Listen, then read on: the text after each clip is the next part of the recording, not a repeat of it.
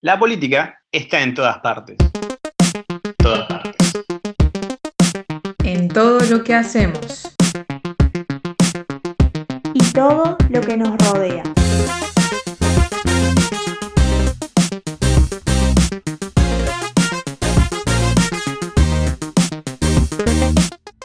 Entender lo que pasa a nuestro alrededor es clave. Es clave. Si bien las ideas mueven al mundo, Antes de cambiarlo, tenemos que ponerlas en acción. esto es el podcast de política. Esto es el podcast de Politically.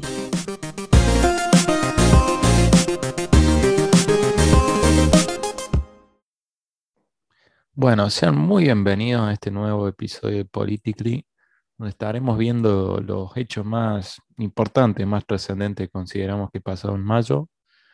Está conmigo en el día de hoy Lucas. Un gusto, Lucas, ¿cómo estás? ¿Cómo andas, José? ¿Todo bien? Todo bien, che. Eh, bueno, vamos a estar hablando un poquito de lo que pasó en Medio Oriente, en la elección de la Asamblea Constituyente en Chile, eh, todo lo que ha pasado en Argentina con el tema de la exportación de la carne y de las elecciones municipales en, en Madrid. Eh, no sé, Lucas, qué te parece, con qué tema querés empezar, pero lo de Chile fue una, realmente una sorpresa para todos, ¿no? Sí, sí, tal cual. Eh, arranquemos por, por lo que ha pasado en el, en el país vecino de Chile. Eh, la verdad que sí, como decís vos, ha sido una sorpresa. De hecho, bueno, viste lo que salió declarando el presidente Piñera, eh, como tratando de, de dar a entender no solamente a su formación partidaria, sino a las, a las demás, eh, como de línea más tradicional, de que la gente tiene un desconcierto importante, ¿no? Con respecto a la gestión que han hecho y bueno, de ahí que se haya abierto esta demanda por una constitución nueva. Sí, de hecho, si vos te pones a ver, eh, no solamente la centro derecha es la que resultó derrotada porque no alcanzó el veto de un tercio que podría haber alcanzado a impedir una serie de cambios importantes, sino también la centro izquierda, ¿te acordás? ¿Viste? La que fue la concertación chilena con, con Lagos, con Bachelet, eh, logró menos votos que, que la lista de apruebo dignidad que estaba integrada por el Partido Comunista y el, y el Frente Amplio, ¿no? Creo que sin lugar a dudas, eh, los grandes ganadores de esta elección para mí son la lista independiente, ¿no? Si te pones a ver, de los 155 constituyentes, 48 fueron independientes. Y eso te marca realmente el nivel de fortaleza que tuvieron los candidatos independientes. Y también eh, me parece muy interesante, Lucas, no sé si pudiste ver el nivel de participación que hubo la- en estas últimas elecciones. La verdad que unas tasas bastante moderadas, ¿no? Pudimos observar en estas elecciones más o menos promediando entre el 48 y el 50%, que uno puede decir, bueno, moderadas, moderada tendiendo a baja, sobre todo si analizás los comicios de, de distritos más pequeños. Y algo que llamó la atención, me, me parece, fue el solapamiento de, de las elecciones, ¿no?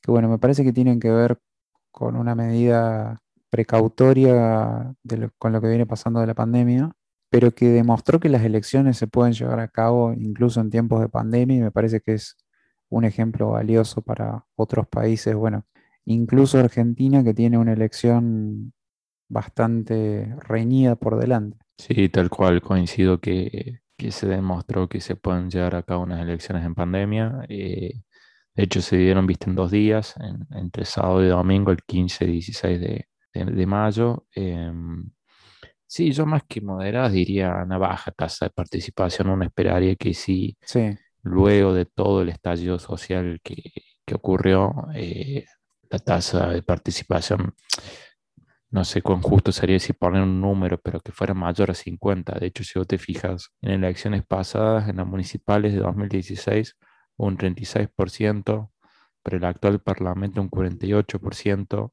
y más teniendo en cuenta que hubo un- hay, parecía haber una gran expectativa por la elección, porque el 80% de los chilenos en la elección pasada, que era para decir si había una reforma de la constitución o no, votó un 80% a favor, ¿no? Entonces, eh, uno podía inferir de que la participación iba a ser mayor. Ahora, con estos promedios que, que venimos hablando, bueno, todo el tema de reforma constitucional en- ya en la mesa y esto que venías analizando vos al principio de que han sido, por lo menos las, las grandes ganadoras, las formaciones más independentistas por fuera de los, de los bloques tradicionales. Me parece que está bueno pensar cuáles son algunos lineamientos que se pueden esperar de la futura constitución de Chile, ¿no? Y me parece que este, este dato que, que analizábamos antes, el hecho de que estas formaciones se hayan hecho con, con la victoria y no los, los partidos eh, de primera línea, me parece que marca como que hay una vocación de cambio y que ese cambio va a ser de fondo, ¿no? Sí, totalmente. Eh, creo que el rechazo a los partidos centro derecha y centro izquierda es un rechazo a la élite en general chilena, ¿no? Por parte de, de las mayorías y creo que va a ser un- una, una constitución que va a tender más hacia la izquierda y a dar un mayor predominio y participación al Estado, no solamente en la provisión de los bienes públicos, sino en la concepción misma de los bienes públicos. Por ejemplo, el agua eh, es un bien privado en Chile, cosa que tiene pocas constituciones en el mundo y probablemente eso entre muchas cosas va a cambiar, ¿no? También hay que acordarse, Lucas, de que la constitución va a ser eh, realizada con paridad de género, que es la primera constitución que va a ser, va a tener esa, esa característica en la historia del mundo, ¿no? Y que va a tener la representación de, pueblos eh, aborígenes.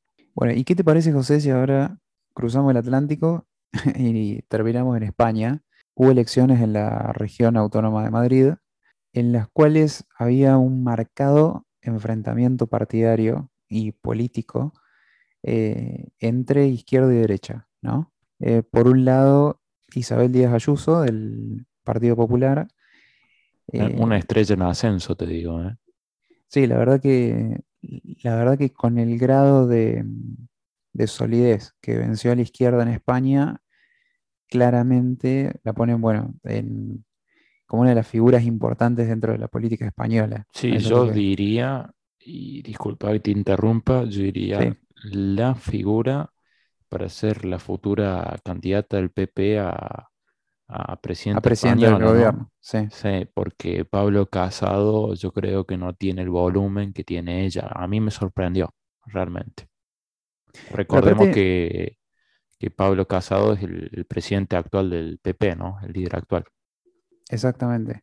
Y vos sabés que siempre se le escuchaba, yo vi el debate que hubo entre, entre todos los candidatos, siempre se la veía eh, con mucha solidez y a, y a la vez con mucha soltura, que es una, es una combinación complicada en un político, ¿no? Porque cual. más, recordemos, ella ya venía de ser presidenta de la, de la región autónoma de Madrid eh, durante la pandemia y de gestionar una pandemia. Y, la, y, y sus, eh, sus competidores, pero sobre todo la izquierda, con un PSOE bastante debilitado, pero con un Pablo Iglesias que se tomó muy en serio eh, su rol de opositor. Yo creo que se tomó en serio su rol de opositor porque sabía que esta elección era o ganarla o retirarse y al final se terminó retirando de la política por una eh, derrota desastrosa, diría yo, catastrófica. Pero eso fue una cuestión que, realmente a mí también eh, me llamó la atención, la, la solidez y la soltura de,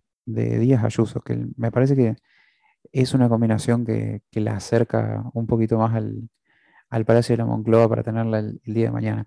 Y después las otras formaciones partidarias, si uno quiere analizar más la derecha o la centro derecha, por un lado Ciudadanos, que recordemos, Ciudadanos gobernaba en coalición Madrid con el PP y por digamos, esas cosas de la política que a veces son brillantes y otras veces porque los dirigentes piensan que puedan llegar a hacer alguna jugada brillante, les termina saliendo el tiro por la culata, como fue en el caso de Ciudadanos, Sí, sí.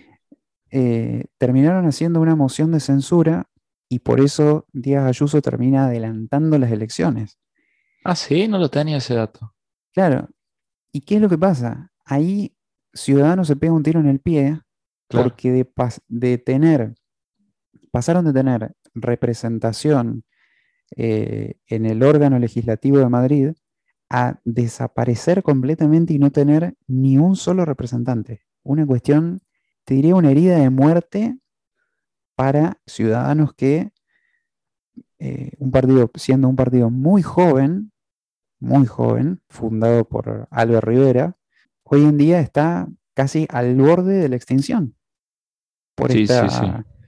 Por este desacertado, por esta desacertada lectura política, ¿no? Y por otro lado, Vox tratando de tomar y capitalizar esa pérdida eh, de poder de ciudadanos y de instalarse como el socio del Partido Popular en Madrid, que bueno, al, al parecer parece que lo han logrado. Vox, recordemos, una derecha eh, un poco más radicalizada, si vos querés, y lo compara- comparándolo con Ciudadanos. Bastante, Eh, diría yo. Sí, sí, bastante. Con, posturas muy marcadas. Al final terminó jugando con esa polarización y, le termi- y les terminó saliendo muy bien, porque eh, en términos electorales les rindió. Sí, yo te diría, eh, ah, es mucho para analizar. De hecho, da, hasta para un episodio un podcast, digo, las elecciones. ¿eh? Pero creo que, te diría, desde un análisis particular mío, yo creo que si bien no conocía cómo se había dado el proceso político, sí eh, sabía que Ciudadanos no había logrado ningún representante en las elecciones y lo herido que había quedado el partido a nivel nacional porque hay que recordar que si bien fueron unas elecciones de, de la región autónoma de Madrid, siempre las elecciones de, de Madrid tienen repercusión luego a nivel nacional, ¿no?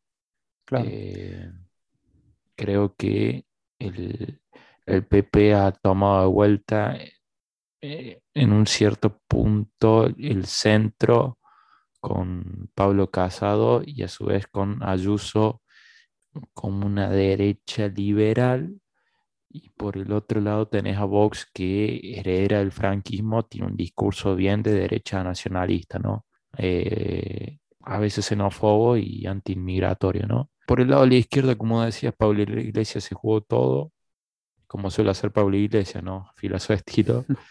Eh, yo creo que se equivocó y feo. Creo que hizo una incorrecta lectura política porque Ayuso, como capaz sabías vos, ya durante la pandemia mostró una idea de gestión de, de, de, la crisis sanitaria muy distinta a Pedro Sánchez. Viste que tuvo toda una serie de cruces con Pedro Sánchez, eh, similar a lo que ha pasado acá en, en, en, Argentina con Alberto Fernández y Larreta, ¿no? Entonces creo que Pablo Iglesias erra, una, queda muy herido Podemos, ¿no? A nivel de, ciudadanos, porque Podemos sigue teniendo un par de, de ciudades y tiene representantes en, en la comunidad autónoma de Madrid, pero no sé cuál es tu sensación, pero es como que cada vez Podemos pierde más poder y es como que viene en una caída hace años de la cual no se puede recuperar, ¿no? Y por último, algo que nos hablamos de Más Madrid con Inigo Rejón, que es como que ha tomado las postas de Podemos y muestra eh, una centro izquierda que no, no, es tradicional como el PSOE y apuesta por una fuerte eh, agenda ecológica, ¿no? Claro, es que me parece que ahí está el punto de la cuestión cuando vos eh, hablas de, la decadencia de Podemos. Me parece que un punto clave está en la decisión de Pablo Iglesias ir por un lado e Íñigo Rejón ir por el otro. Me parece que esa división fue lo que terminó de alguna manera de, de marcarle el, la decadencia a Podemos eh, en ese sentido. Podemos, que recordemos, gobierna en coalición con el PSOE, con Pedro Sánchez, eh, a nivel nacional. Sí. ¿No? Sí, sí, sí. Eh, y que bueno, está teniendo bastantes problemas para gestionar sobre todo el, el, el tema de la pandemia. Un, un dato que eh, no recuerdo si lo comenté recién o no, la peor elección en la historia del PSOE en lo que a la comunidad eh, de Madrid se refiere. Sí. Es, eh, fue impresionante la mala campaña que, que realizaron. Los, la misma gente, los mismos portavoces del PSOE decían, no lo podemos creer, es inexplicable esto, cómo nos, nos pasaron por encima en, en, esta elección. Sobre todo fuerzas relativamente nuevas, como la de Más Madrid, con una candidata que fue bastante sólida también en el debate, ¿no? El candidato del, del, del PSOE de Madrid realmente se lo había perdido. Es muy fuerte, ¿no? Ver a un candidato cuando pierde por muchos, muchos votos y por una gran diferencia verlo perdido y ya sin saber muy bien qué decir, ¿no? Porque cuando un candidato pierde por mucha diferencia se juega su capital político y realmente coincido con vos, acá el, gran perdedor de esta elección es el PSOE y, Podemos. Eh, yo creo que el principal problema, y esto da por otro episodio y para, y para charlarlo quizás con algunos de nuestros amigos de España, pero yo creo que la decadencia de Podemos inicia cuando Pablo Iglesias decide aliarse a Izquierda Unida, ¿te acordás? Hace unos años. Y ahí ya la derecha puede empezar a asociar a Podemos con ser más extremista y de hecho esa fue una de las decisiones por la cual Inigo Rejón se, se aleja, ¿no? De Podemos. Eh, yo creo que, y me gustaría saber tu análisis, pero se viene un más Madrid cada vez más fuerte, un Podemos y un Ciudadanos, sobre todo ciudadanos que van a atender a la desaparición o a una debilidad política muy importante, porque recordemos que Podemos, su principal líder político era Pablo Iglesias, y no ha surgido alguien del peso de, de Pablo Iglesias para reemplazarlo, eso por la izquierda. Y por derecha, eh, un Vox cada vez más fuerte y un PP con, con, la línea de Ayuso más liberal que la de Pablo Casado.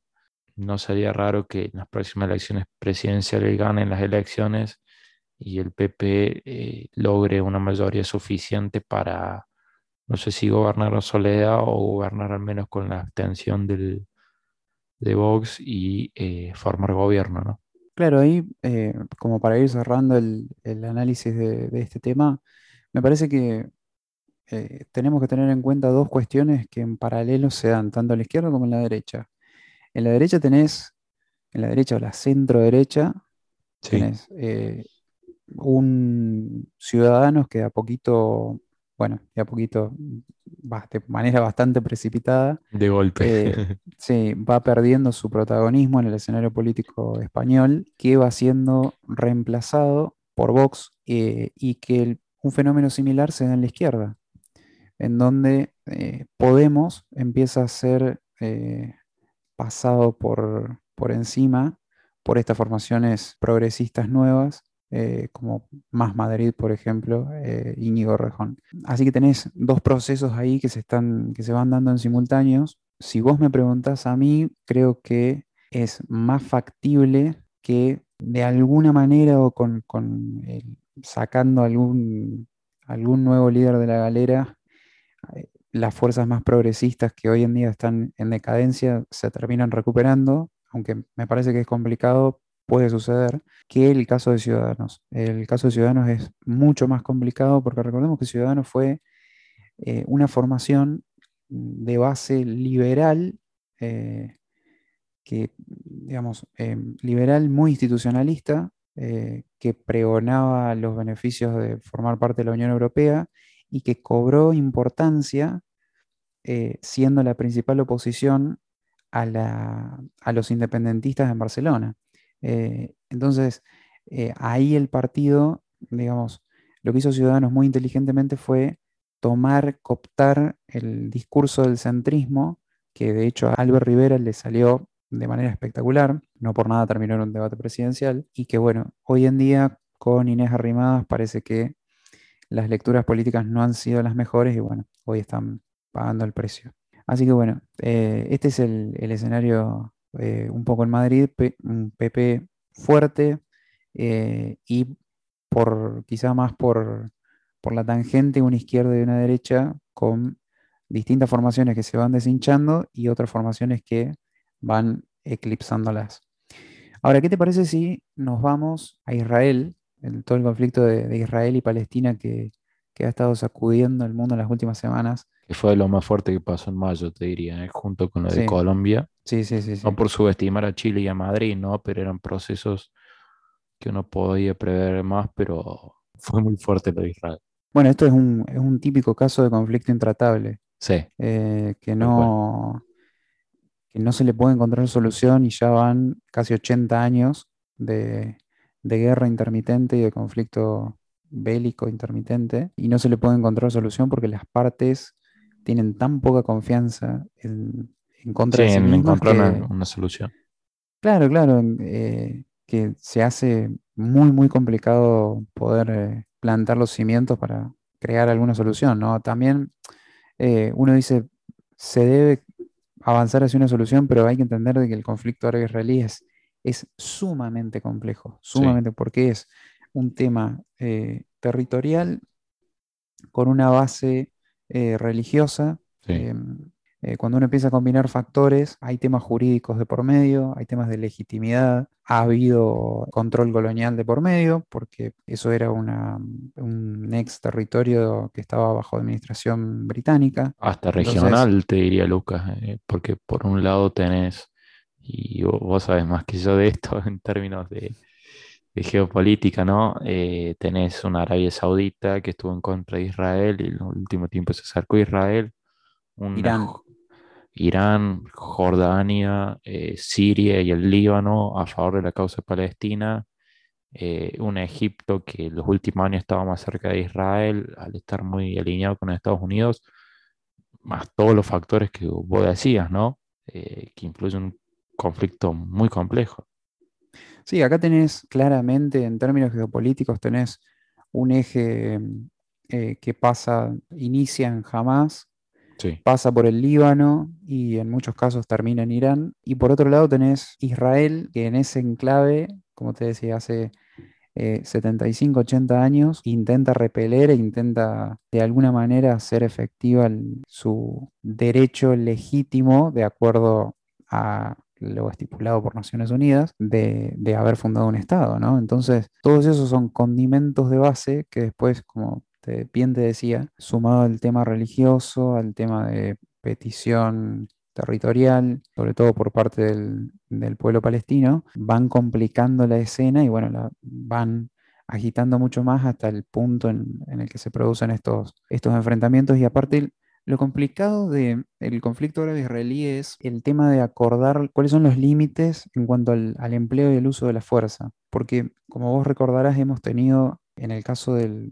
enfrentamiento entre, entre estas dos naciones, sí, eh, ha habido instancias de negociación anterior, por ejemplo, los acuerdos de Oslo, que al final terminan naufragando y terminando en la nada misma.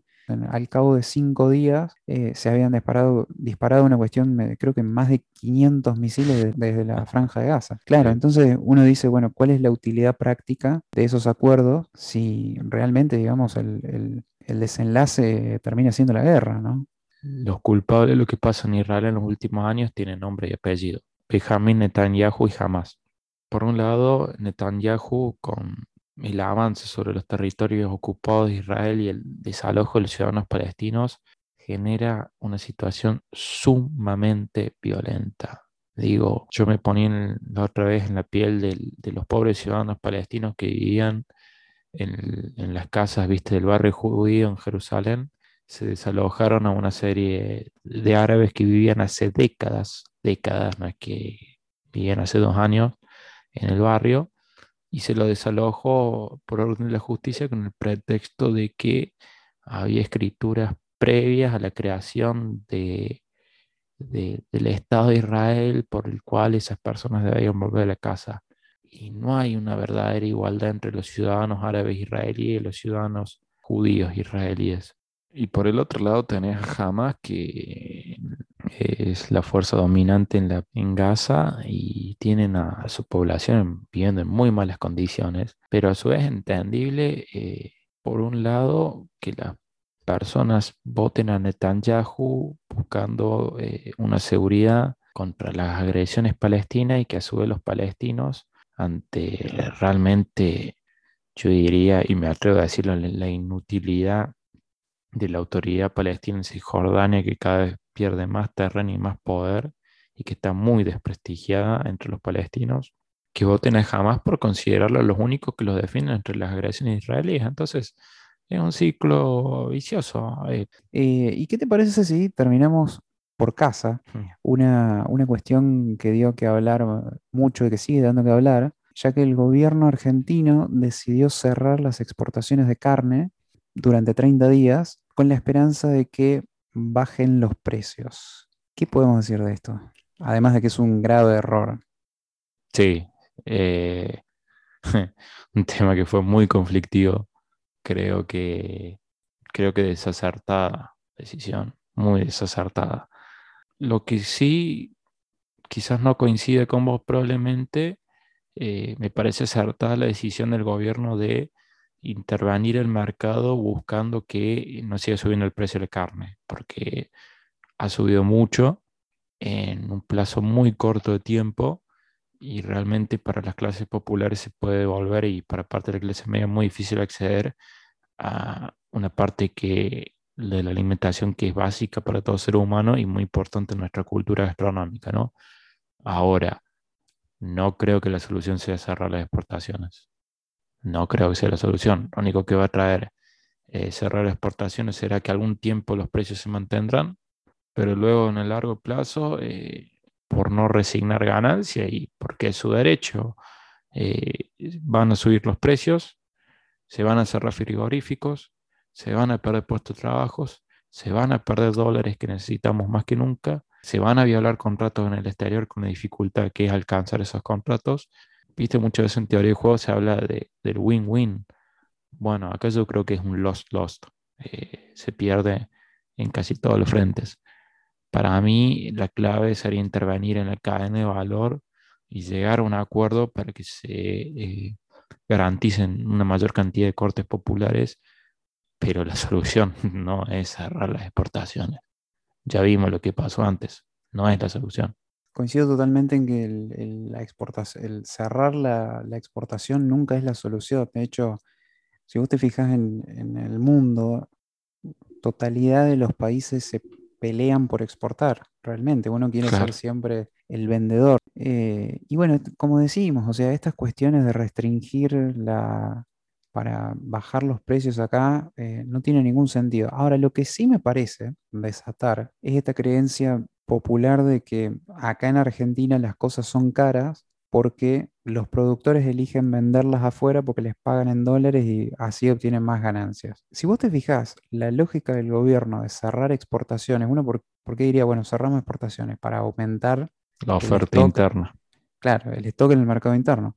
Entonces, eh, fíjate vos que eh, el mismo gobierno después no te va a reconocer de que esto es un problema de oferta ellos cuando te dicen, bueno, no, pero en vez de restringir la exportación, creen las condiciones macroeconómicas para que se aumente el stock ganadero y se aumenten las, cabezas de ganado y por ende la oferta de carne en el mercado interno y en el mercado de exportación. El gobierno te insiste y te dice, no, esto es un problema de, de, precios artificialmente creado, bueno, alguna cuestión así. Pero en realidad lo que te están diciendo, si vos cerrás las exportaciones es porque reconoces que hay un problema de oferta de fondo. Y me parece que ahí es donde tiene que ir la cuestión. Yo creo que el tema de la cadena de valor, eh, coincido con vos que en Argentina es extremadamente complejo, que la cadena de, valor en Argentina tiene eh, muchos intermediarios, eso es cierto, pero también tiene un gran peso estatal en términos de tributos. Y eso también hay que tenerlo en cuenta. Todo esto, lógicamente, define los precios para el consumidor final, ¿no? Me parece que los esfuerzos del gobierno se tienen que centrar en de alguna manera tratar de enderezar este barco escorado que es la macroeconomía argentina, en vez de volver a tratar de experimentar eh, y de revivir viejos Frankenstein de la economía que al final terminan conduciendo siempre a nada. El rol del gobierno no tiene por qué ser únicamente restrictivo. Eh, yo creo que puede ser eh, de acompañamiento y, de, incentivo también. Y eso me parece que es una mirada que, que tenemos que empezar a tener un poco más en cuenta. ¿no?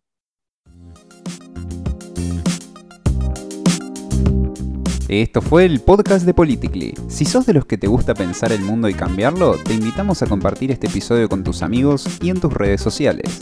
Si todavía no nos seguís en Instagram, nos podés encontrar como PoliticallyOc y enterarte de todas las novedades que tenemos para vos.